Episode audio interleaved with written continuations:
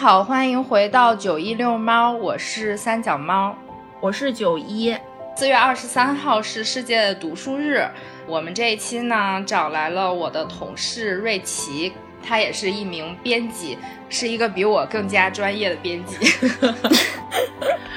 跟我们聊一聊书出版背后的故事。那欢迎瑞奇，琪琪跟大家打个招呼吧。嗯，谢谢大家好，我是瑞奇，我是三脚猫的同事。然后呢，也是九一六猫的忠实听众啊！对对对，我们的早期听众嗯，对，基本上每一期我都听过，他们做内容其实还蛮有趣的，所以希望大家多多的订阅关注。哇哦哇哦，快订阅走一波！给你们打了一波广告，对，一上来就很硬。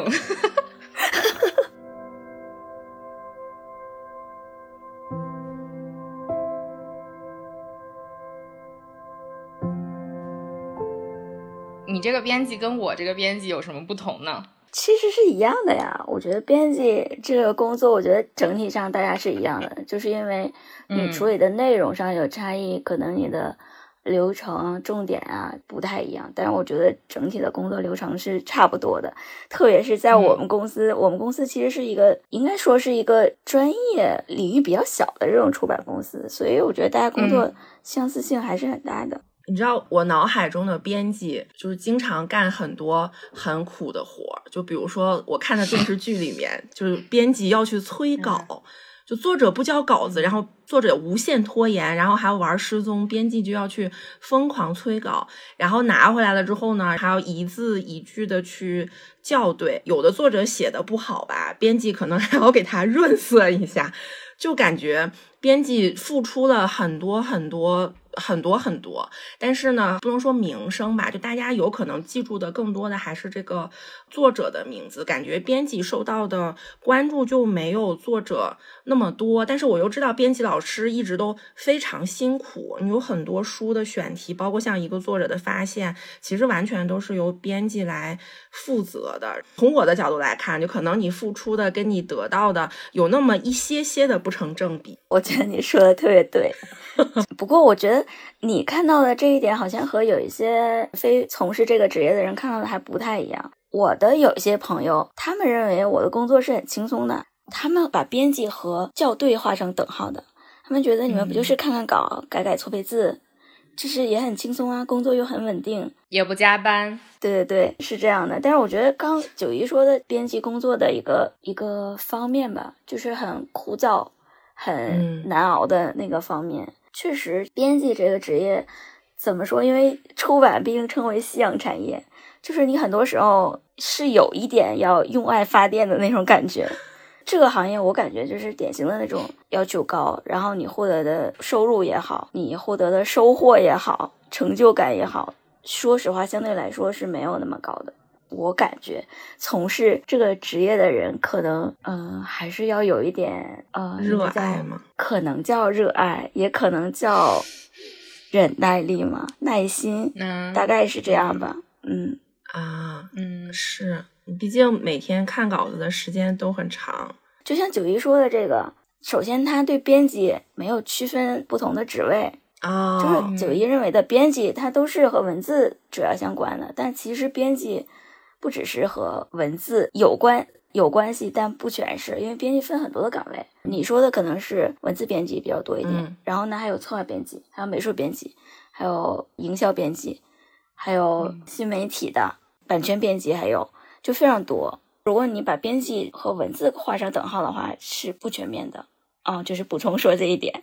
哦，嗯，你刚刚在讲忍耐力的时候，我突然就想到了，我们之前也在逛书店的那一期提到过，就是之前在但是还有书籍里面看第一集，不就是有好多编辑嘛，就不同出版公司或者传统出版社里面的一些老编辑啊什么的，我印象深刻的就再提一下，就是那个中华书局的那位编辑，就做郑天挺的那个，然后他说编辑要具备的一个。算是素质吧，就是说要会坐冷板凳，大概可能跟九一说的差不多，就是说他在人前出名啊、出头的都是作者，但其实幕后的工作者呢，就是编辑。然后九一刚刚也说，他理解的编辑是那种比较苦啊、比较枯燥啊，做一些比较重复性的工作的这些人。然后之前我们在聊那一期的时候，他跟我说，他觉得编辑不是创造性的职业。为什么大家选择做编辑呢？是因为自己觉得自己，比如说没有办法像作者或者是一个作为一个。呃，文学写作人来说，我没有办法像他那样进行文学上的创作，但是我又非常热爱文字，所以我做了一个编辑。当时我也提出了一个不太同意的，呃，就是跟他不太相同的一个观点，就是说，我觉得编辑也是创造性的工作，虽然我们创造性的东西不一样，比如说文学作者吧，他们可能在写故事啊，或者是在写什么任何的东西，他们可能是在做这方面的创作，但是我们的创作可能是说如何把它这些比较 天然的这些东西。啊，变成可以出版的东西，这是也是一个创作的过程。我不知道琪琪同意我这个观点吗？啊，对我其实也不能赞同编辑是没有创造力的。这里面其实就涉及到编辑和作者的这个一个关系嘛。作者基本上他创造的是一个文字的那个结构，那个只能叫书稿，它并不能称为书。所以，把作者的东西变成书，这个是要编辑做的事情。那编辑是在制作成书这种东西，那它肯定是一个创造的过程。而且现在对于书的这个要求也是非常高的，它不是以前的那种，我就把字给你印出来，给你装订好，这就是书。因为读者本身呢，这个需求和审美也在不断的提高。然后市面上的书，说实话太多了，竞争也非常大。所以对于每一本书，最后呈现的它的这个形态。要求也是非常高的，所以编辑的创造力也是在不断的跟着要求也高，编辑自己的要求也在不断的提高吧。所以我觉得这个创造力还很难的。我觉得你们说的是一种情况，就是我先有书稿，然后我处理书稿这个过程是一个创造；还有一种情况是，比如说我作为一个策划编辑，我在想我要做一个类型的选题，这个东西是从编辑出发的，而不是从作者出发的。也就是说，我要去找到作者，去实现我的这个选题的整个的一个过程，完成一个书的制作。那我觉得这个时候，编辑的创造力是要超于作者的。那你不能说这个时候编辑也是没有创造力的，嗯，这个时候编辑是领先于作者的那个人才对。感觉这个时候编辑更像一个制片人，作者可能是那个。导演之类的，就是制片人先有一个想法，之后我们要做一个什么样的东西，然后编辑再去联系作者，看，哎，你要不要来写一下我这个选题？对，有的时候是这样的。出版的过程中，这两种情况都有。当然，如果是后面说的这种情况，可能这个编辑对于出版的整个的把控啊、市场啊什么的都是非常了解的。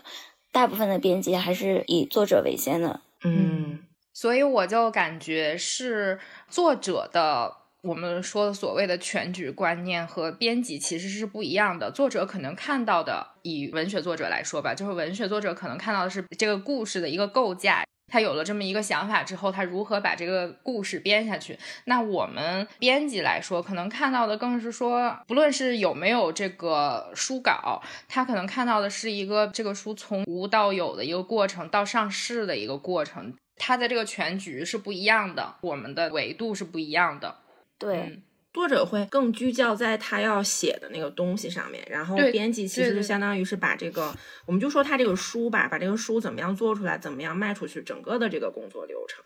作者其实他做的只是出版一整个的一个流程链条上的一块儿，前期的一块儿。编辑的话，可能是要 cover 住整个的流程，每一个环节都要去关注到。嗯嗯。你们两位编辑觉得编辑这个工作好的地方是哪些？不好的地方是哪些？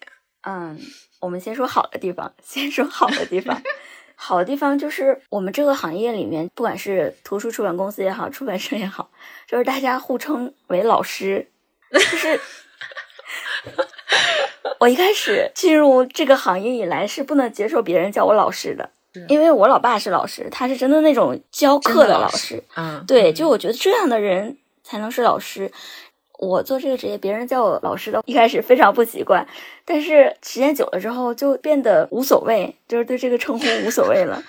所以我就想，这是不是又有一种我们这个行业所谓的搞文化的人自己撑起来的所谓的这个体面，就是有一种莫名的体面。对，就是这种，然后让别人听起来也可能觉得，嗯，这个职业好像还挺 说得过去的那种感觉。还有就是以我的理解，也经历过几个不同的公司嘛，还是女性从业者居多，在职场的这个性别上，可能对女生稍微友好一点，但是也不是说完全没有不好的地方，相对友好一点。还有就是对于年龄上不是有太多限制，就反而你的经验越多，在这个行业里面越吃香，就不是吃青春饭的那种职业。嗯。像互联网的那些啊，我听说他们三十五岁 就是一个界限了，三十五岁以上的，这你投简历的话，就直接一轮就被刷掉的那种。所以我们这个行业可能还好一点。嗯，还有一个就是像大多数人了解那样，说你们平时不就是看看稿，很轻松呀？然后你看到的正好是你喜欢的那个，是不是就相当于上班的时候摸鱼看书，不是更好吗？你真的有做到一个好的项目的话，还是有可能的。然后，因为接触到的文字的东西比较多，所以可能比其他人更容易保持一个好的阅读习惯吧。我是这样觉得，这是好的方面。嗯嗯，不好的方面显而易见啊。我刚刚也提到了，就是对编辑要求是很高的，因为编辑做的书也很杂，就要求你可能各个方面的知识啊，你的知识体系要相对来说丰富一点。因为如果你没有这个知识储备的话，你是发现不了问题的。哦，当然，我不是说每一个编辑都是各个行业的专家。我理解的编辑就是可能是一个杂学或者是博学，就是你要懂得面儿非常广，但是不一定深。还有就是收入的话非常一般。嗯，这 这个就是，即便是我们在北京这样一个文化中心，因为很多出版啊什么的在北方其实比较多，然后即便是在北京，嗯，这个职业的收入也是非常的一般的。还有一点，这是我自己的理解，我不知道对不对啊。比如说，你这个人比较有野心也好，或者怎么样，如果你是在出版社，因为出版社都是国企或事业单位嘛，如果你要想获得晋升，职位上的晋升，其实比较难，因为它那个因素会很多。然后呢，如果像我们这样在图书出版公司，它其实它的构架是比较扁平化的，你如果想要晋升也非常难。所以就是，如果你想要所谓的大展宏图啊什么的，其实是很难实现的。就我们之前也提到，就是编辑像三脚猫说的，一定要坐得住板凳，就是你这个耐心一定要有。我觉得是这些吧。嗯，三脚猫，你觉得呢？我觉得你刚刚说那个老师的那个，现在如果有人不管我叫老师的话，我会觉得他非常不礼貌。因为像九一的公司，我了解到的就是或者别人的公司吧，就是大家可能尊称都是哥呀、姐呀的什么的，按年龄辈分。如果你入职比较早，然后你可能啊年龄也稍微比后来的小孩大，他们可能就会管你叫姐。你说要在咱们公司管你叫姐的话，你会不会觉得非常的庸俗？就是我完全不能接受这件事情。无论任何人，我觉得都应该管你叫老师。而且我也是，无论任何人，就是不论他的年龄大小，他来做了多长时间这个行业，我都会管他叫老师。好像老师就跟您一样，就是他会给你拉开一个距离，又对你保持尊重。对，当你不知道称呼什么的时候，我们这个问题反而解决了这个难堪的局面。对对对，嗯嗯嗯。不好的地方，我第一想到的就是穷啊，就是非常穷，因为你的付出和你的收入是不成正比的。比如说在出版的过程中，比如说在这本书已经印完了要上市的时候，可能做一些市场啊发行的人，他们赚的钱其实是比我们赚的钱是要多的，对吧？但是呢。这本书所有的工作大部分都是我们完成的，而且你在后期的这些宣传工作中，你也是要参与的呀。所以你干了所有的活儿，但是你拿钱不如别人多，所以我就觉得这是一个非常不公平的事情。我认为的公平应该是多劳多得的，你少劳就少得。但是因为你在这个领域不同，所以比如说人家做。市场销售的这些人，他的这个领域，他的所有市场均价就是那么多，所以你就要给他那些钱。但是编辑呢，他的均价就是那么多，你就只能给他这一点钱，他就不可能高于市场特别多嘛。所以你的收入永远是不跟你的付出成正比的。我觉得很多人逃离这个职业，也是因为就是比如说转型啊或者怎么样的，也是因为这个。就是你如何让我生存下去？我的热爱不可能支撑我一辈子，对吧？我之前认识一个知名出版社的编辑，嗯，他们经常做畅销书，也是。他后来也是走了，他就跟我说，后来发现他的理想是不能支撑他在这个城市生活下去的，所以他一定要转变。就是你一开始可能一腔热血走进了编辑这个职业，你觉得他令人尊敬，出很多书。虽然别人可能看不到你多么出名，或者说有名的编辑，但是你自己觉得，哎，我出版了这么多书，我也是一个很有成就感的人。但其实你的这些成就感不能当饭吃。我很多我知道的人离开这个行业的原因，就是说，因为在经历了几年之后，觉得我的理想不如生存重要，所以我就走了，被现实打败了。对对，现实还是很凛冽的。就是没办法，所以我也提一个问题：那你会推荐一些人从事这个行业吗？不会，这么直接，斩钉截铁，你也太直接了吧！我在小红书上经常看到一个编辑，可能说啊，我最近面试了几家公司，然后给出一个这个公司大概的一个现状，然后底下就会有很多人问啊，什么什么待遇啊，什么什么的。我当时就是看到这种。我就只想在后面回一句说，能干点别的就去干别的，因为太穷了，因为现实教育了我。我觉得这个行业，说实话，如果是单从我个人兴趣出发的话，我会觉得这是一个非常不错的行业，但他需要把钱提上来。嗯嗯嗯，对，你会推荐别人干吗？这问题很难回答。我的朋友他们曾经问过我一个问题，我当时我就很难回答。他们说你做编辑是因为找不到别的工作吗？我就很难回答。他们的意思是说，就是以你的能力，你可以做一份别的工作，可能比这个要好很多。你为什么还要做这个事情呢？然后我我也真的很难回答。就像你刚才说的，从工作性质上看，因为我们可能本身就是比较喜欢读书、比较喜欢文字的人，所以从工作内容上看，其实是有一点匹配我们的这个呃。能力也好，或者兴趣点也好的，嗯，但是现实问题就是他的收入就是真的很一般。但是如果说一个人他的经济条件是非常可以的，他就是要一腔热血想要从事这样的话，我觉得 也也是可以推荐的吧。经济基础决定上层建筑。对，还有就是我们可能从事图书公司工作的环境，可能和其他的公司可能略有不同一点。你刚才说的编辑要承担了很多的工作，是因为我们公司对编辑的要求其实还是一个综合性的要求，整体上来说是一个产品经理的要求，就是你各个方面都要可以，都要照顾得到。像出版社呀什么的，他们可能对于这个岗位的分类，他们的规划比我们更好一点，更细分一点。对，承担的工作可能要分一部分，像他们文编就做文编，然后策划编辑只做策划。我们就是编辑，所有都要考虑得到，所以你会有那个想法。我也是这样，编辑要做的事情太多了，还要当客服。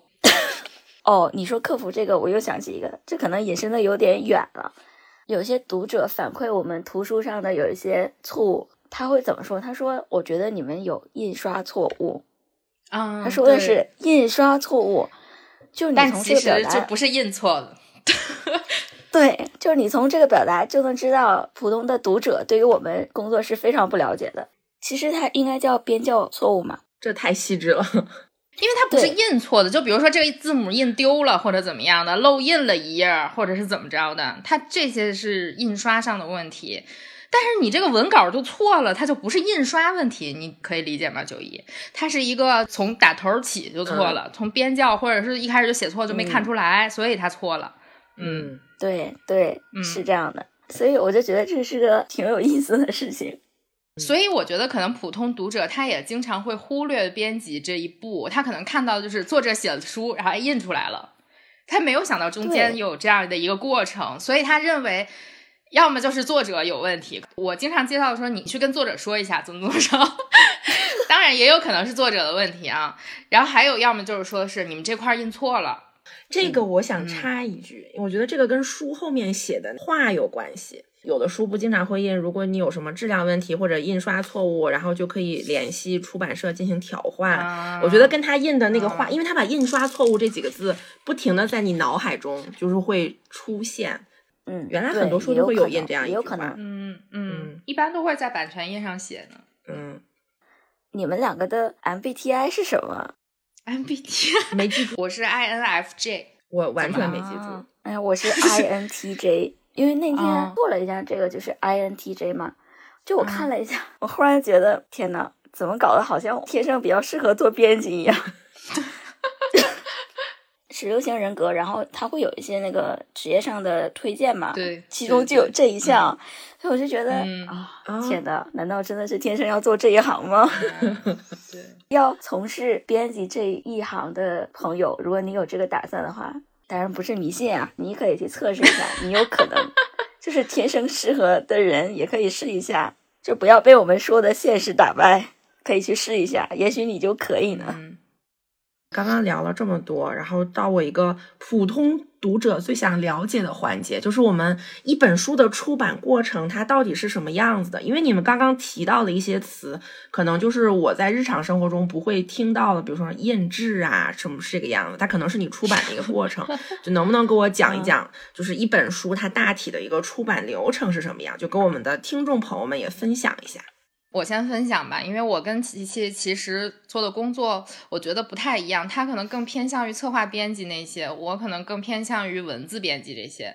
就比如说，他刚刚说是他先策划了一个选题，然后去找作者来实现他这个选题。我一般的工作里面没有这一步，我一般都是直接拿到了书稿，嗯。但是，一本书的出版过程，它肯定先是从一个选题开始的，就是你有这样的一个想法，不论是这个选题是编辑提出来的，还是作者主动提出来的，说我有这么一个选题，你看看能不能实现。但他必须先有这么一个，就是你所谓的这样一个提案吧。然后他交过来了之后，基本配合着一些样章，就比如说这些书。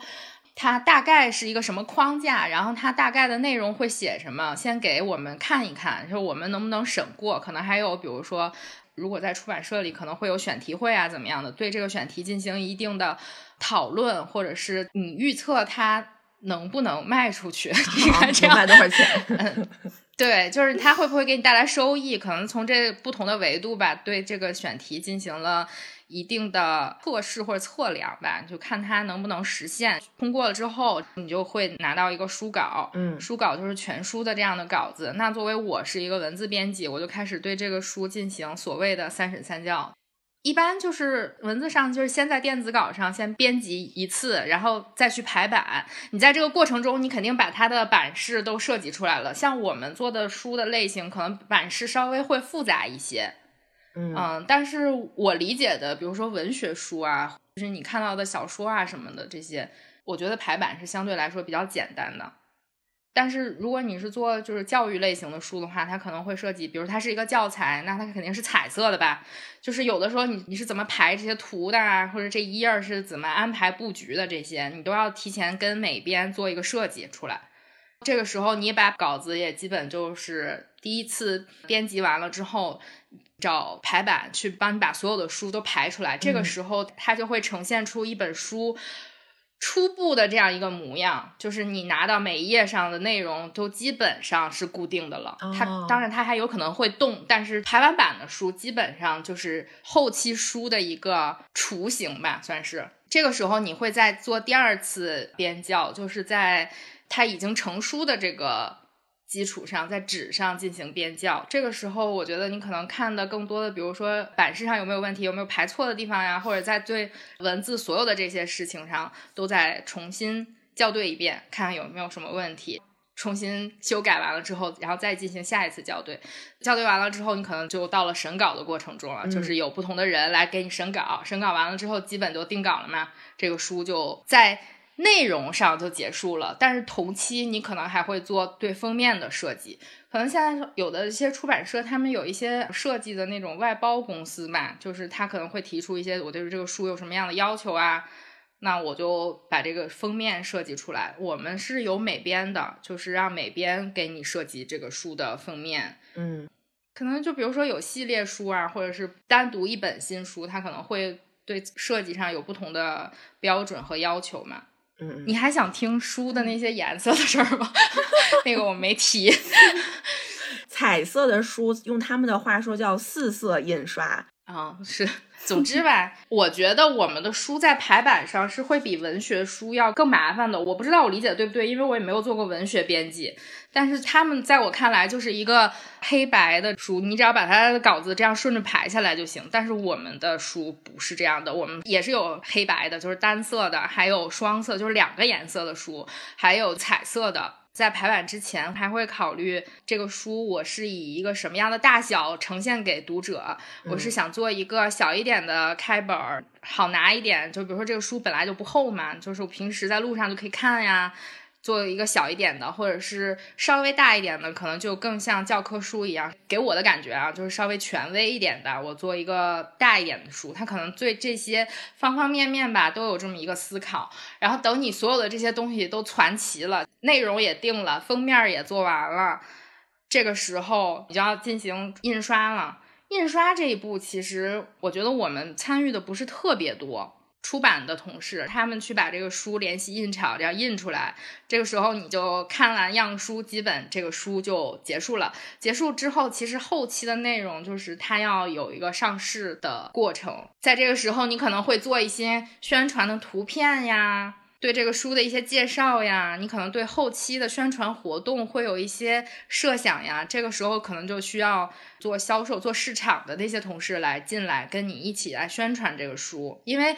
对这本书最了解的人是是编辑自己嘛？人家市场的又不知道你这是什么书，你得先告诉人家你这是什么，然后他们可能会策划一些活动，比如说有一个读者分享会啊这种类似的，或者是找作者来进行直播呀，就这种活动啊，把你这本书宣传出去，然后他就走向市场了。啊，我说的还行吗？让琪琪来评价一下，我 说的可以。嗯，三小猫说的其实就是书制作的中后期。从有书稿开始，然后到后期的这样整个这样一个流程。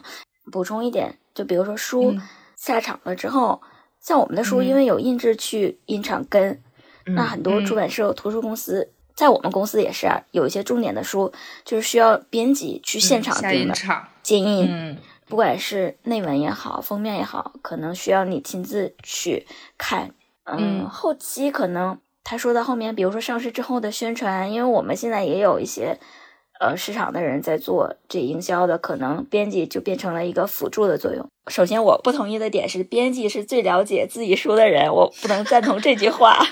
为什么？待会儿再说这个事情啊。除了编辑以外的人，肯定都是这样认为的，就是编辑肯定是最了解这本书的人嘛，所以我们要提供给他们各种各样的需求支持啊。出版整个的流程，那我只需要补充前面的那一块。就是选题策划这一块，这一块其实说起来还是挺复杂的。但是我们简化一下，就是说，你前期就是要确定一下你这个产品形态是怎么样的。然后你的产品呢，主要就是分成两块儿，第一是内容，第二是外在吧。我们这个前提肯定是这是一个纸质书啊，不是一个电子书。那可以理解为你把这个内容要放在一个什么样的容器？当然可能是纸的状态。我们假设说它是个容器，就是把这个内容放进去之后，它是第一比较合适的、比较好看的、能够被读者接受的。然后你从商业上来说，它的成本是可控的，嗯，然后也符合你们公司的一贯的出版的风格，就是要确定这个事情。然后呢，你要做的就是两件事：第一，你的内容从哪儿来；第二，你要如何去做好这个容器。你的内容从哪儿来的话。如果你是一个策划编辑，你是把这本书从零做到有，那你就要去找合适的人去实现这个文字也好，当然我说的内容不只是文字啊，也可能是图片，也可能是照片，也可能是什么其他的东西，我们统称为内容。你就要去找合适的人去实现这个东西。还有一种情况呢，就是它是个来稿，你原来没有设想有这个稿件，但是它投到你这边来了，然后你就要去确定这个稿件是不是你们能接受的，或者说它是一个半成品。然后呢，你把它按照你们的标准也好、规范也好，给它规范到你可以接受的程度，这就是你的内容。当然，这里面还有一个比较特殊的就是成读的那些文学书，它可能是个版权书，这里面还涉及到，比如说竞价，就是我想买它的这个版权，不止我想买，别的公司也要买，这样你就涉及到报价，报价这个就是属于一种竞争的关系，你又不可能无限高。反正我就是要要这本书，我压着你也不可能的，因为你有成本的限制嘛，所以这也是一个多方考量的事情吧。然后，如果他这个版权拿下来之后，你还要去找到一个合适的出版社能够接受出版这本书，因为这个书号缩紧也很严重，然后还有对于书稿的类型的要求也非常多，就有可能变成这个版权我已经谈下来了，嗯，但是没有出版社能出，就会陷入一个很尴尬的局面。还有就是你要怎么做好这个形态，做这个东西可以和呃三眼猫刚说的各个流程是并行的一个状态。嗯，就是你一边在处理这个文稿，一边在搞这个形态，这个是慢慢磨出来的。但是这个就是太多东西了，你要怎么选址，然后做什么工艺，然后它的开本大小，反正方方面面吧，要考虑的特别多。如果这些事情都能在前期做好的话，那你后面的流程就会非常顺。如果你的前期磕磕绊绊都没有确定的，那你在处理文稿的时候也会不断的根据你这些形式的变化做调整。嗯，大概是这样吧。就是这个流程是很复杂，所以编辑的话，每天要处理的事情又多又细又复杂，真的是一个很容易出错的职业。而且。就是我们刚刚说的这些流程里面，一环扣一环吧，你需要在每一个步骤里面都涉及到跟其他人的一个合作或者沟通。就比如说我做版式啊，或者做封面的时候，你可能都要跟美编去沟通。这个工作其实并不是像大家想的那种，就是我闷头干，也不用坐班儿，在家办公就能完成的一个工作。它需要有不同的协作，但是在协作过程中又容易出现的一些问题是。就莫名其妙的被别人挖了坑，但是最后敲定这些东西的人其实是你，所以最后负责的人也会是编辑。就是比如说，大家看到一个问题，其实可能不是说单纯编辑这个人的问题，他可能比如说是美编造成的问题，但是读者绝对不会说你这个美编有问题，他绝对会说编辑或者是印刷上面有问题，因为他是只能 想到的是只是这个，对，就是所以背锅的人也会是编辑而已。但是其实这个工作并不是他一个人来完成的，是跟很多很多人一起来完成的。他并不是大家想的那么孤独的一个职业。我觉得很多人会觉得编辑是那种只要自己坐在那儿就能干完的，但其实并不是这样。你自己一个人是没有办法完成这个书的出版的。嗯，我刚不是说我其实不认为编辑是最了解这本书的人。嗯。我自己的理解是这样：编辑了解的是什么呢？编辑可能最了解的是整个书的出版流程。嗯，那这个流程能代表这本书吗？如果说对内容上的了解，那你肯定不如作者。嗯，作者是了解这个内容上的人。还有这个书上市之后，有一些读者其实对文本非常的，他会读的非常的仔细认真，他甚至会比编辑读出更多的东西。所以从内容上来看。你不能说你比作者和部分的读者更了解这本书，嗯，我是这样理解的。嗯，还有就是编辑做这本书做出来的东西和自己想象中那个很大程度上是不一样的。就你想象成做成了这个样子，最后出来的有可能是别的样子。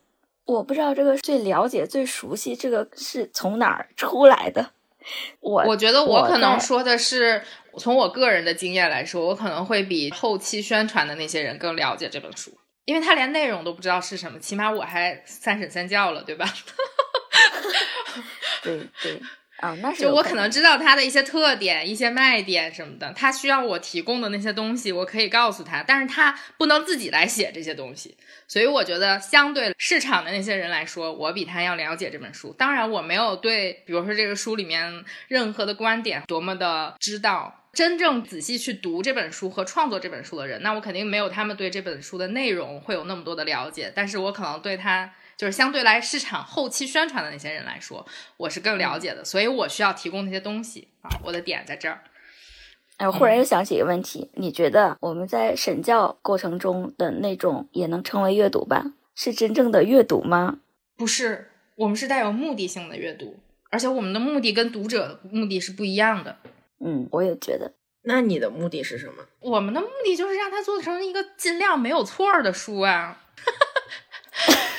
我从来没有享受过读任何一本我们的稿子，说实话。我可能就是刚工作的时候，哎，我会觉得读一读还挺有意思的。但是现在我没有享受过任何一本书，我就是战战兢兢的在看每一个稿子，因为我特别怕他坑了我。对，之前我们做一些，比如说学习类的书的时候，可能我这个感觉还不是很强烈，因为最近做了一些文学类的书，我以为，比如说我审了一遍，后面我可能还要叫两遍，我得多熟悉这个内容呀。但其实和我们自己平时读书那感觉完全不一样。我自己看书的时候，我可以看得很通顺，就是很快就看下来了，会对书的整体有一个感觉。我在审的时候，你就完全没有那个整体的感觉，你的视线、你的重点全都是一句话、一个词、一个标点，你获得的信息全都是碎片化的。你过了一遍之后，你说你给我总结一下这个文稿怎么怎怎么样，有的时候你真的说不出来。然后你真的就像三小猫说那样，你就害怕这里面出现某一个什么错误啊什么的，然后你就紧盯那一点。然后我就觉得这一点其实稍微有一点怎么说叫遗憾吗？可能也是为了后面。我觉得他，我觉得他不坑我，我就不遗憾。对我们编辑每天都是战战兢兢的，生怕出一点问题。嗯，瑞奇，我问你一个问题，就你提到的这种情况，比如说这本书你已经出版了，文学类的，那你还会再去看它吗？或者说你等它出版之后再去看它的时候，你有那种正常的阅读的那种感受，还是会一样只关注那些一字一句的？我自己出版过的书，说实话，我后面也不会说。按照一本我买其他书那样去整体的读一遍，我出版过的书，其实我不知道别的编辑怎么样，我其实是有一点害怕去看它的，就我特别害怕，忽然间翻到什么，比如说这里面出现一个错误，或者是说它本来可以更好，会有更好的一种展现的形式，我现在居然把它做成这样了，就是你会有一种审视的视角来看你出版的东西。你看你自己每一个做出来的书都是一个不太完美的结果，就是你老能挑自己的毛病，我是这样的。但是我们作为编辑，我们看别人的书，就我们平时自己买的书，反而是一种宽容的态度，因为我们了解这个行业，就是你偶尔读到一个错字，你也可觉得嗯情有可原吧。嗯，可能就是因为你了解这个事情，你可能能体谅他为什么会出现这个问题，或者是他为什么这样做。但是我们对自己的书要求很严格，我好像不是这样的。三小猫喜欢挑错，那你是什么样？我觉得凭什么别的读者可以给我挑错，我不能给别人挑错呢？就是我也会审视别人的书。有的时候看到一个错误的时候，其实我还觉得挺有成就感的。尤其是文学类的书，你挑不出什么错来，你知道吗？我印象中就是南货店那本书，我挑出来了很多错。它确实有一些就是文字上的错误，我觉得这个是编辑完全可以看出来的。举一个例子，比如说他碰到了一个人，那个人姓徐，双立人那个徐，然后他上面写的徐先生或者徐老板怎么怎么样，说了一句话，下面就马上就改成许了。就改成言字旁那个许啊，就这种错误，我觉得是你在读的时候应该是可以看出来的，对吧？它的错误来源，你想象一下，可能就是作者拿电脑打的时候就输错了，但是你没有读出来。像这种错误就很多，在他那本书里。当时我也给出版社打了电话，我心想，那我作为读者的时候，我也要投诉，我也有这个权利。然后。但是我确实像你说的一样，我也不敢看我出过的书，我也是怕，就是比如你翻开了之后一看，哎，这儿有个什么问题，我当时怎么没有看出来？还有一个就是那种心情，就是哎呀，出手了，出手，终于送出去了，我再也不要跟这本书有任何的联系。是是有一点，但是我好像从来没有给任何出版社，比如说我给他发一个信息说你这里错了，或者是怎么样，我好像从来没有。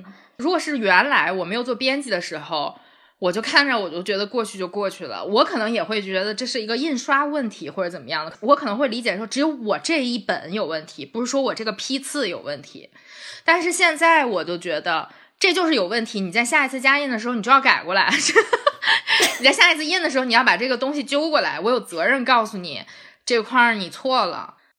刚刚我们也讨论了一些不为普通读者知的出版过程，其实还有一个身为普通读者，大家也特别关注的一个问题，就是书的用纸。我觉得现在好像读者越来越专业了，你会在各种平台上面看到，哎，大家对这一本书的评价尤其是这本书如果用的是轻型纸的话，就大家特别不乐意。因为我在跟其他的网友们交流，因为我在极客上面经常会读书会那个圈儿里面会发一些啊，我最近看了好书啊什么的，会写一些。然后有的人就会跟我说啊，这本书我觉得不好，是因为它是精装，然后轻型纸，过一段时间就黄了或者怎么样的啊？你能从一个专业的编辑的角度来讲一讲这个书的 装帧问题吗？或者用纸问题？轻型纸确实。哎呀，这万年的吐槽点就 是，你知道豆瓣有一个组，就叫“是轻型纸”，他们说的意思就是说，你出版机构有权利使用轻型纸，那我们读者也有权利知道你用了轻型纸，那里面就会有非常多的信息告诉大家这本书是轻型纸的。大家知道了是轻型纸，就绝对不会买这本书。你知道我在我的小红书里面，虽然没有多少人投票啊，问题设置的是，如果你知道是轻型纸，你还会买这本书吗？有一半的人选择坚决不买，轻型纸一身黑。从编辑的角度，有的时候我们也会吐槽，因为我们自己也是读者嘛，我们也买书，也会吐槽精装加轻型纸这种配置。但是我个人来说，我可能对轻型纸的接受度还好一些。轻型纸这个存在，它是有它的优势的，它又轻又软，对于我们这种平时通勤的时候有阅读习惯的人来说是比较友好的。嗯，然后呢？从商业上来说，它可能有一定的成本上的优势，但是实际上，因为纸价一直在上涨，所以你真的算起来，均到一本书上的成本，这个纸价其实没有大家想的那种差距。嗯，所以你要说一个出版的人用轻型纸就是单纯的为了省成本，也是不太对的。当然不排除有一些做的非常不好的，用一些生产非常粗糙的那种轻型纸啊，那种纸是真的非常不好，劣质的那种纸，那它成本就非常低。我们先排除这个情况。那还有就是，为什么大家已经反对成这个样子了，为什么还要坚持要用轻型纸呢？为什么？首先，一个功能它肯定是像我们说的，你做一些小开本的书，你就为了便携或怎么样，它确实是有一定的好处的。还有就是，有一些的产品形态。它需要那个轻型纸的质感，轻型纸它比一般的胶板纸有一定的手感的，不是那么的滑。嗯嗯。还有就是它的色相比一般的纸本身就是要黄一些。嗯。它就是天生有一种古朴的感觉。嗯。所以在某些类型的书上，设计师他肯定本身就是要追求这种感觉的人，那他就是用这种纸，就是一种选择。我们做出版的时候，只是把轻型纸和胶板纸和纯质等等。做成了一个并列的一个选择，并没有像大家认为的那样，就是坑害读者怎么样怎么样。我们也是，我们也是知道它的劣势所在的，但是这是一个产品选择的均衡的问题。嗯，我是这样想的。哦，然后装帧的话，说实话挺复杂的。怎么说呢？现在书太多了，同一品类的书也特别多。甚至同一个作者、同一个作品的书也非常多，包括我去年做那本泰戈尔诗选的时候，我们查开卷数据，泰戈尔诗选有八百多个品种，中文的吗？不管是中文的、英文的，或者是中英双语的加一块儿，这么多品种，相对来说它的内容是一样的，几乎可以说是一样的，所以你只能通过它的外在去区分。然后去给读者一定的刺激点，让他去购买或者是看到你这本书。所以大家现在非常注重这个装帧，对读者的审美也是在不断的提高的。有一些人他对书的要求已经不再是纯纸的阅读了，因为我们不是还有电子书吗？嗯，那如果我只是想看字的话，那我去看电子书好了。那他既然买纸质书，他是对这个形态是有一定的需求的嘛？所以就是书成为书，是因为有装帧在，要不然它就是一些文字的纸的叠加。然后我们现在也是很注重装帧。但因为装帧的提高，它的定价呀各方面也跟着上来了，这是一个必须要面对的事情。嗯嗯嗯，对，我好像就会为了装帧买一些书。我现在买书很少。大部分不是可以看电子书嘛？要不然就是这本书电子书看完之后，我觉得这本书太棒了，我一定要有一本。然后再有一种情况就是我没有看过，就是因为这本书装帧实在太好看了，然后我就要搞一本实体的书放到家里。但是剩下的基本上可能现在确实看电子书会多很多。你们觉得现在书定价贵吗？或者你们认为多高的定价才是一个高的定价？我是觉得。定价是蛮高的，大部分时候我们买书基本上就都可以打折嘛，尤其是现在从网上买书就可以买半价。有的时候就想，我们也不要打折了，就直接按照我们平时卖的那个价来定，就这样不是更方便吗？如果你要问我贵的话，我觉得一百块钱以上的书算贵，但是很多书都能做到一百块钱以上，很多就是硬装的，然后稍微里面，比如说会带上彩色印刷，或者是硬装的，像甲骨文那一类，其实它没有什么特别多彩色印刷文字的那种，基本上都能定价做到一百，而且基本都不打折。嗯嗯，三叶猫呢？我觉得它的价值不是体现在这个定价。如果说这个书二十块钱，但是它写的特别烂，我也会觉得二十块钱很贵。嗯。我也买过一些不太好的书，它整体的价格也不高，但是我就觉得亏了，内心感觉亏了。比如说九一说一百块钱以上的书他觉得贵，那我觉得我花一百五十块钱买一本《世纪敦煌》，我就很开心啊，我就觉得这书值，它就值这个价。无论是它从它的装帧，还是它的内容，还有它的印刷效果，我都觉得是特别好的。嗯嗯，我可能会这样想，可能我们是从业人士，对于这个定价能稍微的理解的更好。就是我们看到这本书，它做了什么东西，我们看的时候会心里有数，觉得应该是值这个价的。但是现在买书的话，大部分的情况都是在网上，所以它所接触到的信息都是非常的平面化、二维化。我跟你说，我看了《三体》之后，我对这个维度 就非常敏感。它那个视觉效果其实是体现不了实物的那个感觉的。嗯，然后呢，大家就会觉得这个书其实都差不多。为什么有的书定价三十块钱，你这本书要定价一百块钱，就会有这个差距？还有就是，我觉得现在电商的体制，价格战也好，倒逼出版方把这个价格给提起来了。对，也没有办法，因为你会预想到你的书后面可能要卖到几折。嗯嗯，就是如果你想要有一点收入的话，你就一定要提高这个定价。嗯，就像刚刚九一说，他说为什么不能把这个书就定成他卖的那个价？那你定成你卖的那个价，我赚什么钱呢？我这问题就在这儿，我们是不是要有不同的成本，又要好的纸，然后又要特别清晰的那种彩色的印刷，封面也要做的特别好看？这难道所有的这些事情都不花钱吗？等我书出了之后，印刷肯定是要花钱的吧？完了之后，这个书扔在那儿，你放在那儿，难道不交租子吗？那书它也是要收租子的吧？你放在库房里，然后我把这个书运给你，给你的这个物流难道不要钱吗？平台难道不抽成吗？所有的这些钱都扔出去了之后，我还要以卖给你的那个价格定价，这不可能。所以你定价的时候，他肯定是要想到我之后这个书卖出去的时候，它大概是一个什么价格，然后在一个什么范围内我能挣到钱。我才把它定高的呀，因为现在纸也很贵，对吧？如果你版权书，刚才琪琪说还要竞价，什么买这买那的，你买过来的那些所有版权用的东西，图片啊什么的，这些都是要花钱的呀。如果这个定价再低的话，首先我的一个问题就是，那编辑就更穷了，所以我不能接受。我的意思不是这个，就是你可以把定价调低了之后，不要搞那些打折，那不是我们可以决定的，那是网店他们的问题。他就想给你这样一个暗示，比如说这个书九十八块钱，我现在四十九块钱卖给你，你是不是觉得你赚了？但其实这个书它可能啊，确实就只能值这个四十九块钱。嗯。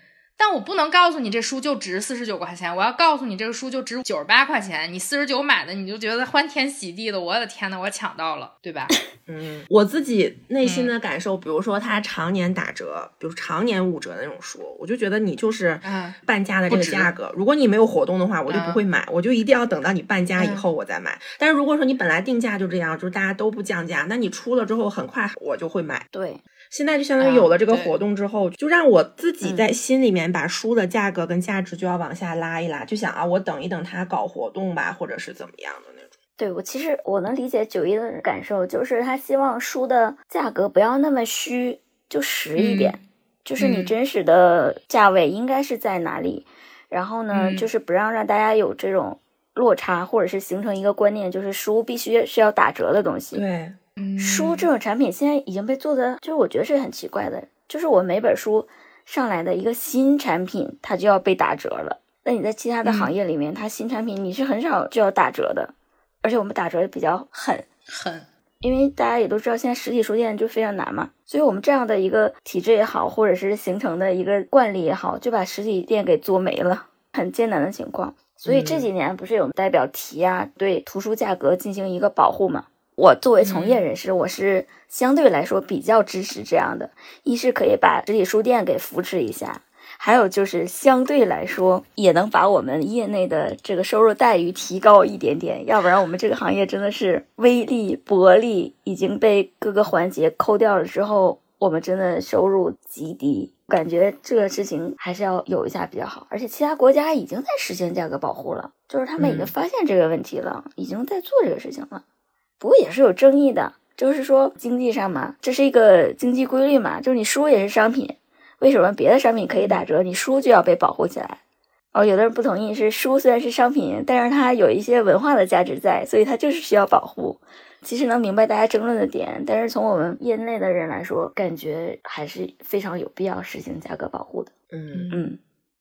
我们聊了这么多出版相关的问题嘛，想再问问你们，就你们在工作中比较容易崩溃的是什么事情？就让你觉得怎么能还能这个样子？前面也稍微提到了一些了，我感觉 让我们崩溃的事情非常多，感觉大家随时都在崩溃。我们做的事情非常的杂乱，某一个环节出了错误的话，牵一发动全身。我们会因为某一个细小的改动而做了重复性的大量的工作。这个是令人崩溃的，因为你的付出的时间成本非常高。比如说，稿子已经到后期了，已经排版出来，然后有过几个教词出来了。这个时候忽然又说：“哎，我们把这个版式怎么怎么样动一遍。”嗯，哦，这个时候你就会觉得，那我的前面的时间都已经付出去了，这个时候要重新改，对于我来说就相当于这个书要重新做一次。像这样的事情就非常多。还有就是写文案写到头秃。嗯。因为我们目前来说做的书社科人文文学的就非常少，所以我们都是功能性的书，那它就是有一定的相似性。但是你的文案就要写的每一本都不一样，嗯，这就非常难。所以每次写文案真的是太折磨人了，就很难。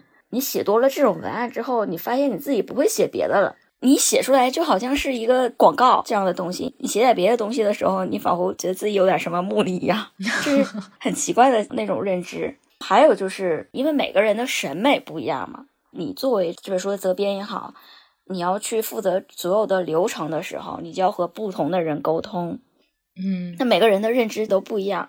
当你出现审美差异的时候，嗯，你要去说服对方也好，或者是你能够理解他的想法也好，互相沟通这个流程，有的时候也是挺让人怎么说不舒服，或者是说不太习惯。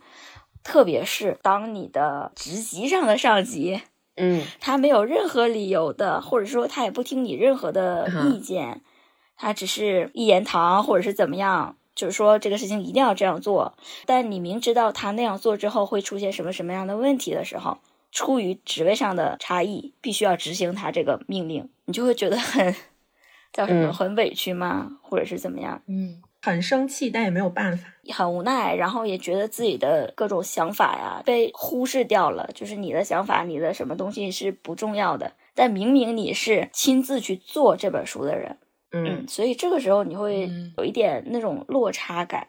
我个人理解的崩溃的是这样，听起来你工作中的崩溃跟我工作中的崩溃其实都一样，就是这种事情。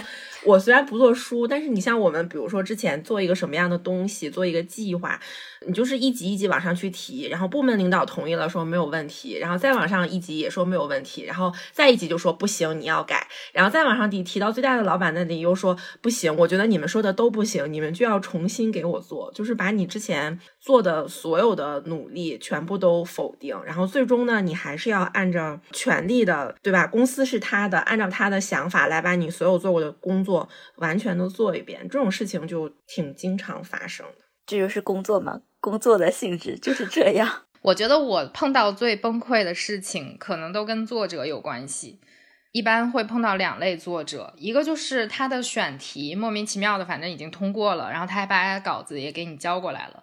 你看到这个稿子的时候，你就觉得这个选题它并不应该通过。在这个时候，你可能要做的事情就是跟这个作者沟通，需要把稿子退给他，让他重新修改一下，或者重新编写一下，然后再重新给你。但是有的作者他的选题也都通过了，然后也都申请了，书号可能也都在进行中了，他又给你返回来了一遍稿子，你发现还是不行。这个时候你就觉得我没有办法再让作者去修改这个了，因为他已经到这儿了，那只能我来上手给他改。按说，从编辑的角度来说，我只是做修改，我不是去重写他的稿子，我也没有资格重写人家的东西。但是没有办法，在这个时候，你可能就得自己上手了。嗯，这个是一个比较崩溃的。还有一类呢，是这个作者非常的强势，他可能每一步都要求参与。就像我们来说，平时一般就是大家，比如说做一个排版，做个封面儿。啊，版式跟他去确认，然后他基本确认完了，就算过去了，就觉得哎，你们做的还都不错，也符合我的这个审美标准。我对这个书也就是大概就这个要求，大家都商议着结束了。但是一部分作者是，第一，他不允许你去动他的内容，除非他真的错了。那种错误，错别字呀，或者是怎么怎么样，你只能修正，你不能去动。就像我刚刚说的，我重写那是不行的，这个不可以。还有，你做完了各种各样的封面方案或者是版式的方案，他都不同意，他都有自己的一个想法，但他又不能有条理、有逻辑、清楚的表明自己的想法是什么。比如说，我遇到过一个作者，他说：“我希望一切都是扁平的。”我不知道什么叫扁平，我也不知道我的书里面的这个版式哪里不扁平，它不就是在一个平的面上吗？然后我就会问我说什么叫扁平？你想要的是什么样子？你可以给我一个参考吗？他说没有，就是你去想吧，你去悟吧，就是他提出了一个非常模糊的要求，你也不知道他说的这个是不是人话，到底是什么意思？但是他提出了这个要求，你就。非常浪费你时间的，做了一版又一版的方案，往他那个所谓的扁平上面靠。但是你发现每一版你做出来的都不是他想要的，但他也不能说出你做的哪里是他不想要的，以及他想要的是什么，他都不会告诉你。还有一类作者是非常强势的，告诉你我就要这样，我给你做出一个样子，你按我这个来。但是呢，他做出来那个，说实话，在我们看来非常难看。非常不能接受有这样，比如说他做了一个封面，他给了我们一个样子，说你就按这个来转成你的那个格式或者你的印刷怎么样，你就别动了。但是比如说他的书名就融进了后面那个背景画里，他一点都不醒目。你看这个书的时候，你不知道他的书名在哪儿。但是他要求你不去改他的设计，这也是一个很崩溃。我觉得跟别人沟通的时候就令人很崩溃，就是大家形容不出来自己到底想要什么东西，然后还非常的强势，这是一种啊。还有就是你跟不同部门协作的时候，大家可能侧重点也不太一样。给我的体会就是，美编可能大部分人都是这种图像型思维的。然后你俩说的驴唇不对马嘴，你以为你自己说的非常清楚，像我们一般写要求或者写修改意见，都是一二三四五写的特别特别的清楚，自己觉得把自己都表述的都明明白白的展现在你面前，但是美编依旧不理解你的一二三四五是什么，然后最后改的还是不行，然后就在不停的返工。对，其实就是大家的审美和认知有一定的差距嘛。然后你刚刚提到那个作者，其实也是编辑和作者到底是什么关系？就我觉得良好的关系应该就是互相成全的关系，但是现在我感觉有些编辑自己认为，或者是作者也认为，编辑你就是应该服务于作者的，就是这个关系是把自己搞对是不平等的。我不知道是因为我们做的书的类型的关系吗？我不知道那些社科文学的编辑，他们平时和作者这个沟通和我们是不是一样？难道是因为我们类型的原因才会导致我们现在产生这样的差异吗？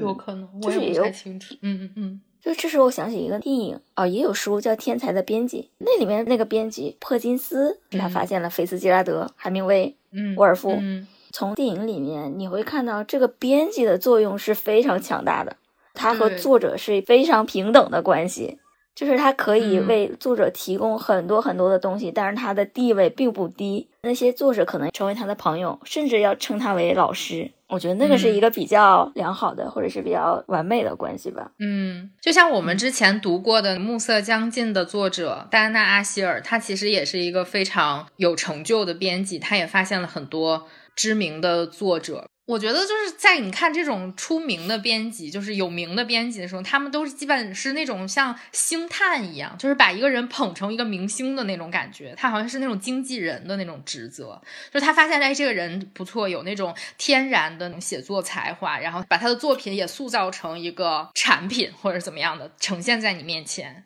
有那种感觉。我们现在的更多是那种服务于别人的人，对，是有这种感觉。那你们想做什么样类型的编辑？你想去挖掘一点人吗？我的意思是成为一个星探。我们刚才说的那种编辑当然是好的呀，就是他们会非常有成就感。比如说我们刚提到这个珀金斯，那么多的大作家都是由他发现的。如果我是他的话，我也非常有成就感呀。但我们现在这个工作其实并不能给我们带来同样的那种成就感。虽然职业称呼是一样的，但是。你能获得的感受是完全不一样的。那你要说我们想成为什么样的编辑，当然是有一定的自主的权利的，不受制于所谓的其他因素的这样的编辑。我真的想做一个什么样的书，或者是什么样的产品，然后我都真的做出来了，这样是比较合适的。但是现实就是不允许你这样。嗯，这个问题就像你刚刚提的书，它除了有文化价值之外，它还是一个商品。如果你要把它从商品的角度去看，考虑的事情就要很多很多。我有一个很好奇的点，你们两个其实都有双重身份嘛？一方面是一个普通读者，另外一个方面是一位编辑。所以你们在买书或者是选书的时候，有什么自己的偏好吗？或者是这种小标准、小癖好之类的吗？我买的书怎么说，就是很杂，可能也是因为本身比较关注这些东西，一个是因为职业的原因，还有就是兴趣点也在这边，所以我们平时关注的，比如说订阅号也好，博主也好，什么各方面的，所以我们接触到的相关书的信息会非常的多，各种各样的类型都有，所以我在买书的时候，各个方面都有，有一些是出于自己的完全的喜好。还有一些就是随机接收的信息来的那些东西。选择书的话，主要是从用途上肯定就是两个方面，一个是自己要读的，另一个方面和职业相关的。自己读的很好理解嘛，职业相关的就是，比如说我可能要做一本差不多类型的书，但我就又很没有头绪，我可能会买一些竞品的书去学习一下人家怎么去做这类的产品的。从外观上来看呢，这批书还有一种就是，比如说我要做一个内容上是这样的书，但是我可能看过这个书稿之后，就是我有一点迷惑，就一知半解的那种，然后我就会买一些跟这个内容相关的书去读一读，以便于更好的理解我这个文稿的内容，是有目的性的这些的选书，两种类型。就像我之前做了那个泰戈尔的诗集，同时间我其实就去读了泰戈尔的传记。我选了两，一个是《飞鸟集》，一个是《新月集》嘛。《飞鸟集》的话，我能够理解的很好，但是《新月集》，我说实话，我读第一遍的时候，我是不太能够理解他为什么要这样写的。然后你读了传记之后，你读了他的生平故事，然后你就能突然间你明白了他为什么要这样写。所以我觉得这对工作有帮助的这些东西，这些书可能会买。然后还有就是，如果说选书的标准，嗯。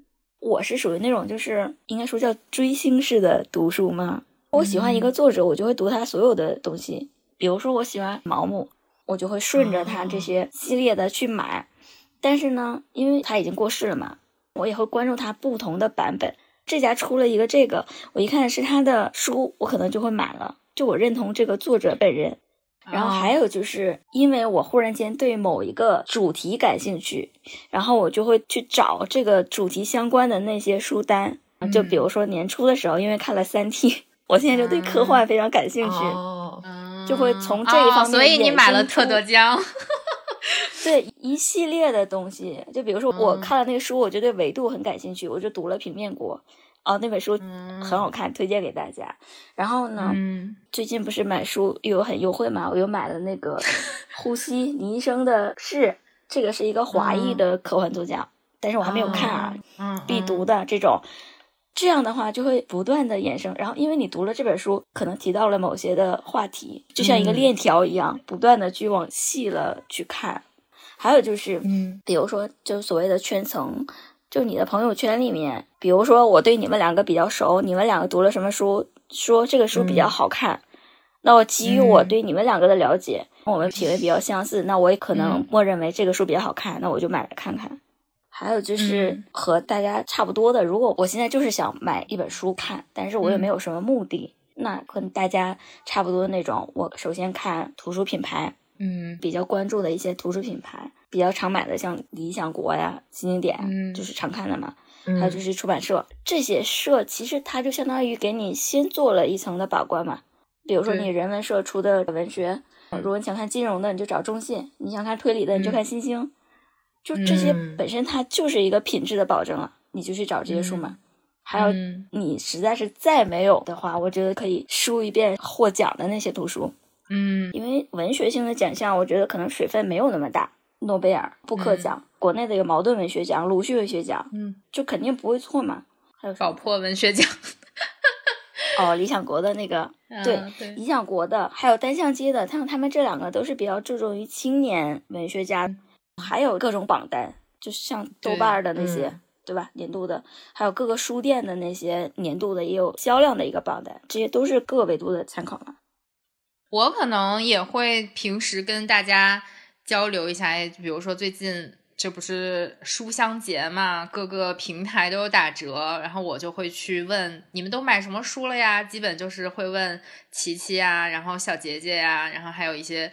朋友就是他们可能看的书，我知道大概是一个什么类型的，大概大家都侧重于一个什么样的选择方向，就是你很信任这些人嘛，你就觉得哎，他们买的肯定会有意思，让我来看看你们都买啥了，我也就买一本跟着看一看有没有里面有我感兴趣的啊，我就会买一本看看啊。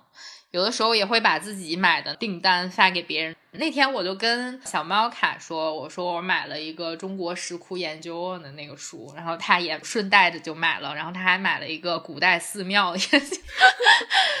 反正就是大家也是这种连环的吧？对，就是你买了这个书之后，他看哎这个系列还有一个其他的我也感兴趣，那我也就买了。嗯。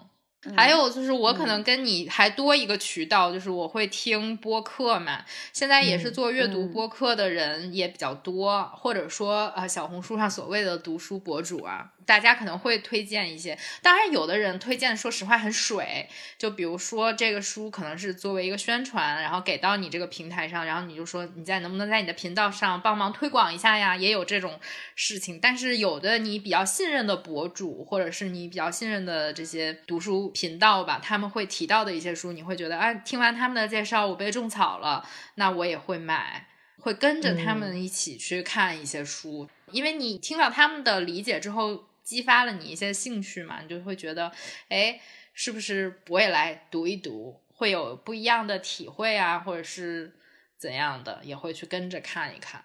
我跟琪琪不太一样的一点，我从来没有为我的工作买过任何书，基本我买的所有的书都跟我的工作不相关。总之，我买的可能都是我的兴趣上的一些书。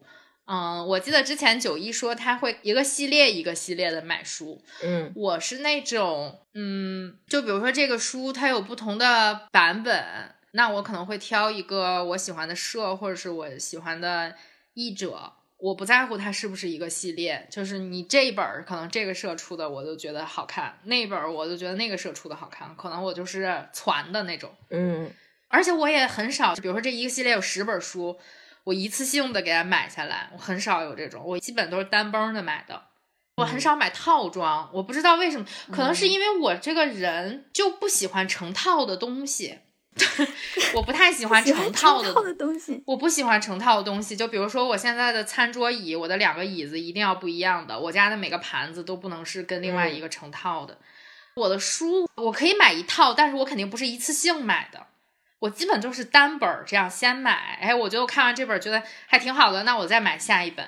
就比如说你刚刚说那个新兴出版社出的，比如说午夜文库那种，我绝对不会说大侦探波洛这个系列，我一次性的给他买了有个盒儿，很少出现这种情况。我基本就是单着买。嗯，对，我不太喜欢家里的书架上摆的书是那种长得一套，然后一片，对，就是书籍都是一个颜色的。我喜欢那种。花叉着放，一看上去就很乱的那种感觉。哦，看出来你是一个没有强迫症的人，应该这么说吧？我就还挺经常一小套一小套的买。对，而且你的愿望不是说把三联的新知文库都买了吗？而且我觉得九一买书是那种，它这一个系列，就比如说新知文库吧，假设新知文库有十本书，然后他可能只对里面的三本感兴趣，但他可能会为了这个系列把其他的七本都买了。我就是那种我只买这三本，啊，我绝对不去买其他那七本的那个。我还蛮经常一套一套买书的。比如说，我记得我第一次买阿加莎的时候，买的就是阿加莎经典五本，就是一口气买了五本。然后之前不是看那个托斯托耶夫斯基，然后我刚开始不是买了两个版本的那个卡拉马佐夫兄弟吗？然后后面我就想。哎，反正那个绿了吧唧的那一套也打折，我也都是要看的，然后我就把绿了吧唧那一整套都买。但那个封面真的很丑，但是我还是觉得，哎，买一本先看一看，后面再选其他的版本了。所以你看完了吗？当然没有，一百天 打卡两套，当然没有。我那个小红书都已经停更了，但它还是放在我的书桌上面。不过我听你们两个聊，就像之前三脚猫也跟我聊过，你们还蛮看重出版社的。我也不是说不看重出版社，但是比如说我对哪个出版社的强项是什么，我自己的脑海里是没有一个很特别的概念的。比如说像刚刚瑞奇他讲，你比如说文学类的，你买哪一个方面，然后财经的你就买中信什么什么那种。我好像没有把出版社当成一个筛选的一个条件，好像这个我很少，就对出版社的了解可能就没有你们那么多。嗯，出版社这个其实也不是一个硬性的条件，只是说我们可能更了解它的专业属性哪一方面更强。对，那你的文学。可能就是人文社、上海译文、译林，它就是最好的，但是也不代表说你从这些社里面买来的书就是百分之百符合你的兴趣的。有可能你买回来一看也觉得很无聊。嗯嗯，我们说的是从制作上的一个质量上的体现，就他出的书可能有一定的标准在，质量上不会特别的踩坑，但从内容上来说不一定是符合你的。嗯，但是现在还有一个问题，因为现在图书公司非常多。图书公司首先是必须要和出版社合作才能出版书的，图书公司不能自己随便的出书哦。嗯，所以它的出版社的类型上，它可能也在不断的复杂化。嗯，比如说，嗯，像我们比较熟悉的理想国这个品牌，嗯，它最开始的时候，它的合作出版社就是广西师范大学嘛。嗯嗯，可能他因为书也多了嘛，他合作的就会非常多。他现在也有像北京日报出版社，对，北京像上海三联这些都有。嗯，那你如果只看出版社的话，你就会觉得北京日报出版社可能就稍微有一点生疏，嗯，对吧？是。但这个时候你就不能只看出版社了，因为它的内容是理想国这个品牌做的，这个时候你就要去看它的品牌。嗯嗯，对。还有就是出版社和品牌这个关系，你像新经典，它很多书是南海出版社出的。如果没有新经典，我根本不知道南海出版社。真的吗？南海出版社在我小时候非常出名，就是因为他们出那个名著系列。我真的以前完全不知道南海出版社，我觉得我好像所有买的书都是新经典。哦，是吗？因为我们小时候看的那个名著系列，我之前也提过，就是绿色封面，然后封面上是那种从老电影里面抠出一个图，黑白剧照那种啪在上面的那个系列。名著像什么《傲慢与偏见》《简爱》，我都其实最早看的是南海出版社的书，像什么《窗边的小豆豆》，我印象中也是南海出版社出的。然后之后才看到，比如说人民文学出版社、上海译文出版社或者译林出的这个名著。最早最早的时候是南海出版社，现在估计他们也提升了吧？你们怎么选择译者？比如说一个上海译文出的，一个译林出的，然后但是他们是两个译者，你怎么选择呢？知乎呀，比较啊，就去知乎上面看哪个译者的译的好。他不是会有一个文段，比如说有四个译者，他分四列。我记得红与黑我就是那么买的，嗯，就去知乎上，然后比较不同的版本。其实也不是说哪个译者好，他可能有不同的侧重，你读起来更通顺。然后我买的是果麦那版。是我跟三小猫买了完全不一样的版本，红月啊，对对，就是对于译者这个事情，说实话，我可能更偏重于出版社。如果这两个不同的译者，我可能会倾向于选择一个我更喜欢的出版社，或者是我更喜欢的装帧。嗯，就译者在我这边不是一个排的比较前的考虑的因素，因为工作中有的时候你会做一些的书，可能会选择译本。我也是查了知乎呀、什么豆瓣呀，各种各样的分析，说这个译者怎么样，那个译者怎么样。嗯嗯嗯，我其实就是有一点迷惑，这些人是单纯的比的中文的译本，那他们真的读过原著吗？他的标准是中文的表达好不好，而不是是否翻译的对。这个想法不太一样。都有，我会倾向于选择跟原著风格更像的那种译者的译本。因为有一些语言，我现在也不可能会去学习了。他们在列比较的时候会列出来。嗯嗯，对我也是这种，就是我宁愿他的遣词造句不是那么的华丽、那么美，但是我一定要他比较符合原著的那个表达。如果他可以译者可以随意发挥的话，那我觉得这是他创造演绎出来的一个东西，就不是原文那样了。就是稍微有一点奇怪，因为我最近做了一本书，它原文是意大利文的，然后我手里面有三个中文的译本，就是当你在看的时候，你会发现差距非常大。这三个译本，你甚至觉得这文本量甚至都不一样，对于某一句话的表达，它是三个不同的东西。这个时候你就非常迷惑。你就会质疑，已经不是说选词上的差异了，这是语境就不一样了。这个时候我就很纠结，我我要去翻那个意大利原文嘛，我又不懂意大利语。然后我现在就找了一个中间的，我找了一个英文的版本做参考。然后这个时候你就会发现各个的差异了。但是这个比对的过程真的非常的痛苦。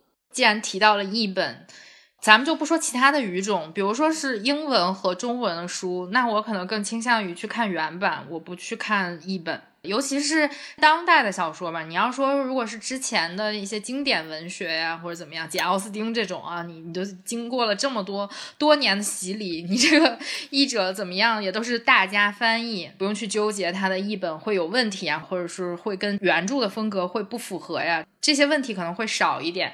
但是就是说，如果是一个现在的畅销书小说的话。我可能更倾向于去看原版，就比如说那个蜡姑吟唱的地方。虽然我们当时做读书会讨论的时候，我们都看了中文版的书，然后在这个中文版的基础上进行了讨论，但其实我私下里还是把英文的看了看。当然，这本书我觉得它中文版的翻译还挺不错的。如果你碰到了那种翻译的很差，你就会很恼火，你就不知道他在说什么，他这句话说出来没有逻辑，你不知道是因为原版就是这样的，还是说你翻译过来了之后就是这样不太通顺、不太令人接受的这种语言风格，或者有的是那种你就感觉他翻译过来的很絮叨，就絮絮叨叨、絮絮叨叨的，然后还说不到点儿上，你也不知道这个原著是不是就是这样的，因此导致这个译本是这样的。所以，如果是我能看懂的语言，当然就只有英语了。那我就只去看英文原著的书。我可能近几年看的中文版的译本更多了一些。早些年的时候，其实基本我没有太买过中文版的书，因为现在外版书其实也很好买嘛，也是那几个店。但是因为你有这个语言的能力，对，你要说让我去看你的意大利语的，我肯定也看不懂，对吧？我肯定得买中文版的。对，我其实又想着一个问题，比如说。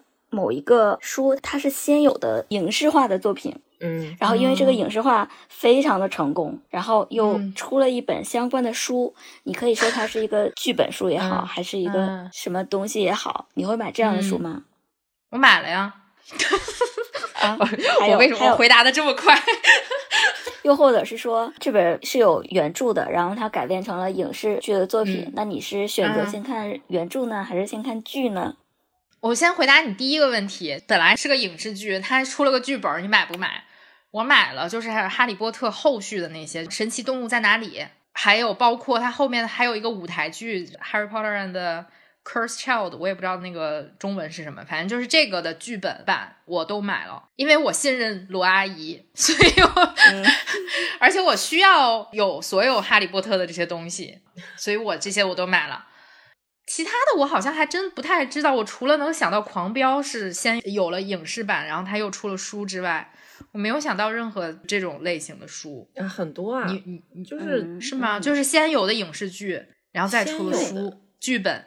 赖声川那套我也买了，就是剧本嘛，直接买的就是剧本。其他的就是先有影视剧后转成书的，好像我觉得这个类型在我看来不是很多。哦，好像很少。嗯，但是因为现在说实话，出书也有点被市场牵着走嘛，你的流量是很重要的，近期啊热点啊，你就很容易出书。比如说像前一阵《中国奇谭》，嗯，就是很热点嘛，那你就会发现书已经跟着出来了，中信出的嘛，书做的应该还不错。嗯哦，你要说到这些，它可能有一些动画书，就是迪士尼的那些，之前也是《疯狂动物城》特别火的时候，中信应该也是出了一套那个绘本。对，然后还有就是因为我哎，我经常不是看韩国的那些嘛，嗯，韩国的非常多的剧本书，我甚至觉得他们这影视剧和这个剧本是同时进行的啊，是好像因为他们是吧。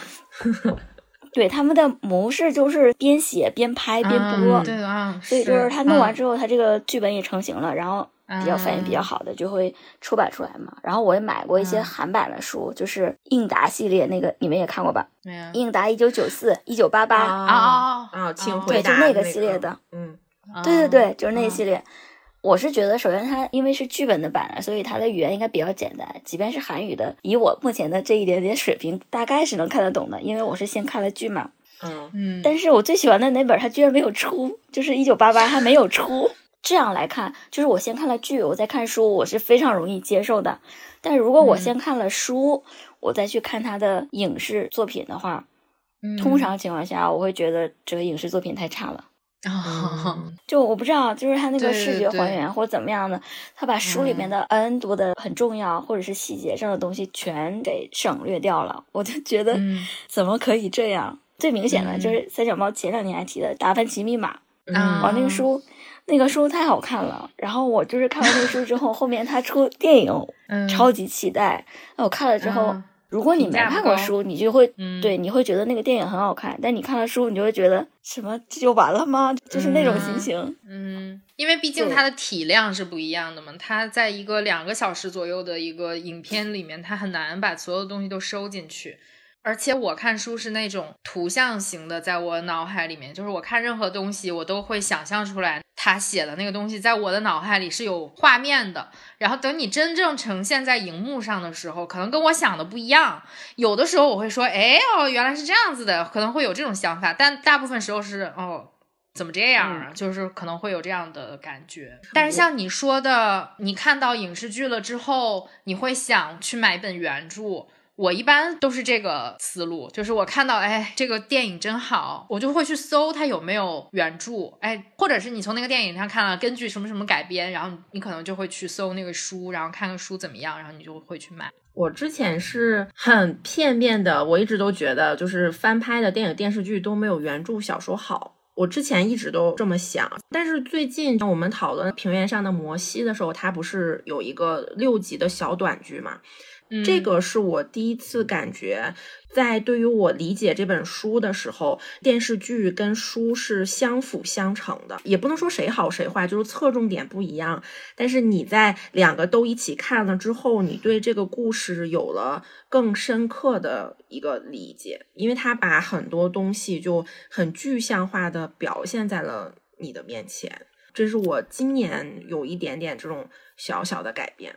我觉得你看这个有这样的感受，还是因为《平原上的摩西》它本来是一个短篇小说，它本来东西就不多，但是它给你扩充到一个六集的电视剧的时候，它其实更立体、更丰富了。它好像把那些东西都填充起来了。你看书的时候，它只是不同角色从不同的角度哎去叙述了一下这个故事，你看三五十页，这个故事就结束了。但是你在荧幕上的时候，它其实就是一个。拉长了嘛？你会觉得啊，这块儿可能书里面一笔带过了，但是他又演了很多，所以你觉得这个改编的还不错。但是如果你看到比如说《哈利波特》这种这么厚的一本书，七百页，然后他给你缩到了一个三个小时的电影，然后你就看，哎，这儿没演，那儿没演，我喜欢的这块儿也没有，这个人物直接就被删掉了。而且他演的很多故事，他可能为了他的商业价值，他可能把这一个。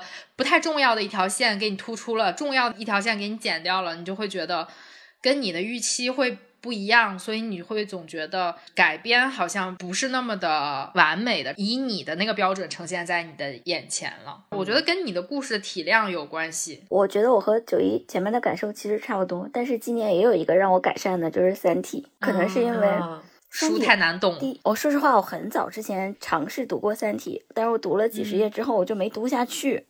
嗯，但是今年因为不是出了那个剧嘛，更的太慢了，我就很着急，所以我就又看了书。这个书我觉得还不错，我觉得你们有时间可以看一看。第一部读到一半以后还是挺好看的，前面一定要过去那一段比较那个什么的坎儿。对，书里面用文字描述出来的那个东西，有的时候我们在脑子里想象不出来。所以它的影视化是辅助你理解了这个东西，而且这个剧它对于原著的还原度非常好，它甚至还把原著里面一些小小的逻辑问题给你修正了过来。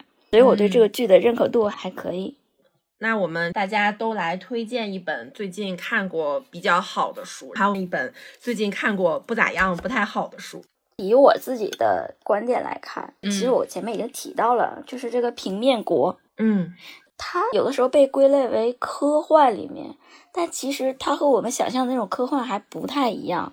它就是一本我觉得可能没有科学，但是是幻想的那种书。然后它的角度很清奇，就是他在讲维度的事情。主人公是一个正方形。然后他生活在一个平面的国度里面，平面就是一个二维的，你可以想象一张纸。他的国度里面的人民是正方形、等边三角形、等腰三角形、圆形、多边形这样。然后呢，讲了这个国家的神奇的事情，以及他忽然间超脱出来，来到了我们三维的世界，然后又去了一维的世界。我看这个书的时候，我就觉得作者怎么那么神奇？他怎么会有这样的观点？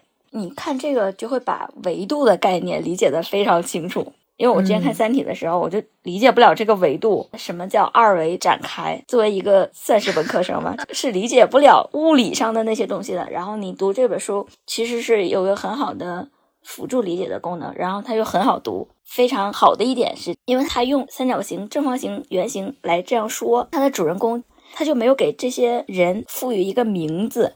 这样的话读起来你就会很简单，因为我对一些比较长的名字记不太住，是对非常困惑，所以我读不了像你说的那个托斯妥耶夫斯基的那些书，我都不行，就完全记不住。它是一本小小的书，文字量也不大，读起来非常轻松，像获得了一个新知一样的那种感觉。还有一本书，就是你也不能说它不好，我只能说这是我见过的最奇怪的书。因为我完全不知道他在说什么。这本书叫《猎兔》，作者是乌拉圭的，叫马里奥·莱夫雷罗。嗯，我在买这本书之前完全不知道他是谁，是因为在小红书上看到有人推荐这本书。你如果让我说他为什么奇怪，我甚至都给你说不出来一个理由。就是它里面完全是无序的文本和无序的内容，它里面有几十章，然后每一章呢都可能和猎兔这件事情有关吧。但是你每一篇的文本读了之后，你就说他在说什么，然后我就去网上去科普，然后大家说这个书是乱序的，你要找到它一个正序的方式才能读懂这本书，就是你自己要给它排个序是吗？哦，这是读者的猜测，就是作者没有这样说。然后大家都说这个书在暗喻、隐喻一些什么，但是没有人说隐喻什么。然后我就没有找到这个答案，我自己也读不懂。读到这个文本后面的时候，作者自己写了一篇，就是说读者猜测这本书到底写了什么。他写了一句是：这本书唯一的作用是让读者能够学到罗马数字的表达方法。我看到这句话，我非常生气，就因为他所有的章节是用罗马数字写的。就我前十个章节，我还能很清晰的知道这是第几章，等到后面我就不知道它是什么了。哦，这本书是人民文学社出版的哟，然后它里面还有插画，插画师很厉害，然后他画确实又有一种诡异的感觉，画和文字可能是匹配的，就是你都看不懂。就我不知道如何来形容这本书，所以如果九一六猫的听众也有读过这本书，如果你读懂了，拜托你留言一下。我现在可以给你读一章，这一章只有。两行半字，你听一下，你们是什么感觉？这是应该是二十五章。他说：“真叫人难以置信，兔子太能生了。你就瞧着这对儿吧，几分钟里就会有四只蜘蛛、八只蛤蟆、十六只鹦鹉、三十二条狗、六十四头野牛、一百二十八头大象。”句号。主题就是兔子太能生了。我看了之后，我就极其的迷惑。它里面这每一张有的就是这个篇幅，有的可能还是一两页的那种。它既然能出版，就可能它有一点想要表达的东西。难道我们因为文化上的差异会这么的理解不通吗？我就是说一下，其他的我倒没有觉得特别，嗯，特别难的，或者是怎么样的。嗯，最近一两年吧，看个最不好的一本书是，我就不说哪儿出的了吧。它的标题是《让我独自一人长成这样》，一个小开本的书。我买这个书是因为。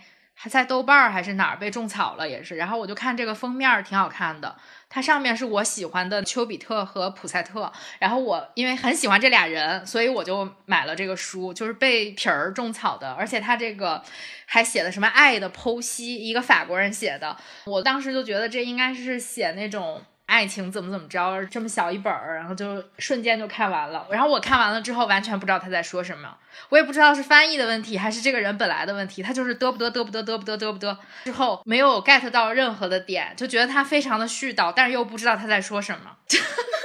这本书唯一的好处就是封面还这个设计我还挺喜欢，封面挺好，我比较喜欢。这种黑色的封面，但是内容不太行，而且这么小的一本书，看到了吗？这么小，跟手掌一样大，定价三十六元，这就是我说的那种定价也不贵，但是你买了之后你就觉得你自己亏了。我太亏了，而且他封底还写了一句话，叫“如果你爱我，我将痊愈”。这应该是我小时候比较纠结的那种时候，特别喜欢的这种啰里吧嗦的话。然后现在我看到了之后，令我生气，好吗？什么“如果你爱我，我将痊愈”？痊一个鬼！我。我最近没有买什么书，但是我上一本买的书，我觉得它是一个很奇特的书，因为我是在抖音上面被种草的。被种草了之后呢，我发现这个书它全部都是预售。这本书叫《电影导演方法论》第三版，开拍前看见你的电影，其实是一本教程，预售都卖三十九块钱，然后我又不想花三十九块钱买这样贵的一本书。我就去在各个网站上面搜罗，然后我忽然发现，其实这本书它是零几年的时候出的一本教材。我是在二手书店买的，最后可能花了十块钱，就属于是会被大家打包卖到二手书店。你上完学学完之后再也不想看的那种书。但是最近因为了一些他新的出版公司想要把这个书卖火，就开始疯狂推广，然后价格呢也都全部都涨上去，就觉得这是一种一本可能在过去无人问津的书，然后到了一个。新的时代，通过了一种新的宣发方式，重新回到了大众视野，并借此价格水涨船高。那我觉得很神奇，就是它重新走进我视野的方式很神奇。但它里面讲的其实是怎么拍电影，还是很学术的。好吧，那我们这一期也就到这里啦。再次感谢瑞奇来参加我们的节目，感谢，再给你鼓一个掌，谢谢。如果大家对我们这期讨论的跟编辑啊、跟出版啊、一本书如何诞生的这个话题感兴趣的话，也可以在评论区跟我们留言。那这一期呢，呃，我们请来的嘉宾瑞奇也给我们带来了一本他出版的书，就是刚刚他反复提到的泰戈尔诗选，泰戈尔诗选飞鸟集新月集双语彩绘版。啊，对，就这本书，其实我和九一手里都有，非常精美，而且里面还有小书签什么的。如果大家给我们在评论区留言的话，我们也会第一次啊，我们第一次有这样的活动，抽取一位我们的听众送上这本书，欢迎大家积极留言。如果大家对呃九一六猫感兴趣的话，可以在小宇宙 APP、喜马拉雅、苹果 Podcast 搜索“九一六猫”就可以订阅我们啦。那我们这期就这样，拜拜，拜拜，拜拜。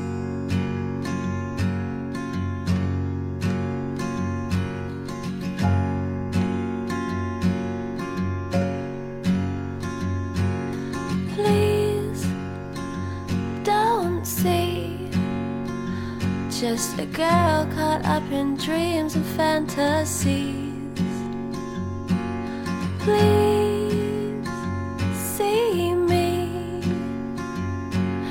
reaching out for someone I can see. Take my hand, let's see where we wake up tomorrow. Best laid plans sometimes are just a one night stand. I'll Damn Cupid's demanding back his arrow. So let's get drunk on our tears and God tell us the reason Youth is wasted on the young. It's hunting season, and this lamb is on the run. We're searching for meaning, but are we all lost stars trying to light up that dark? Who are we? Just a speck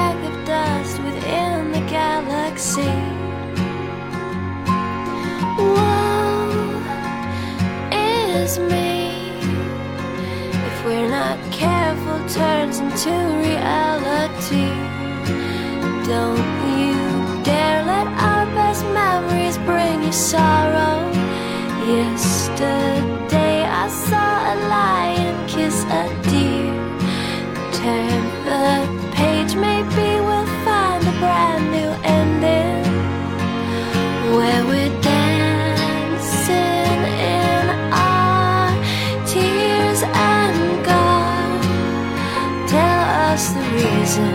is wasted on the young.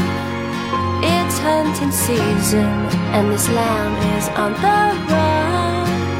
We're searching for meaning, but are we all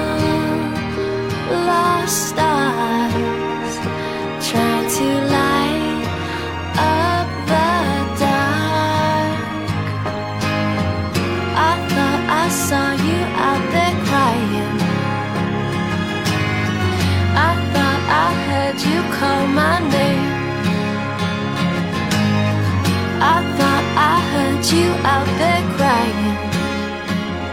But just the same.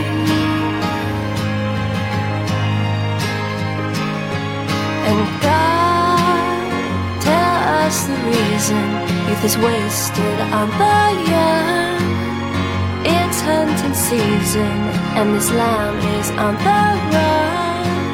We're searching for meaning, but are we all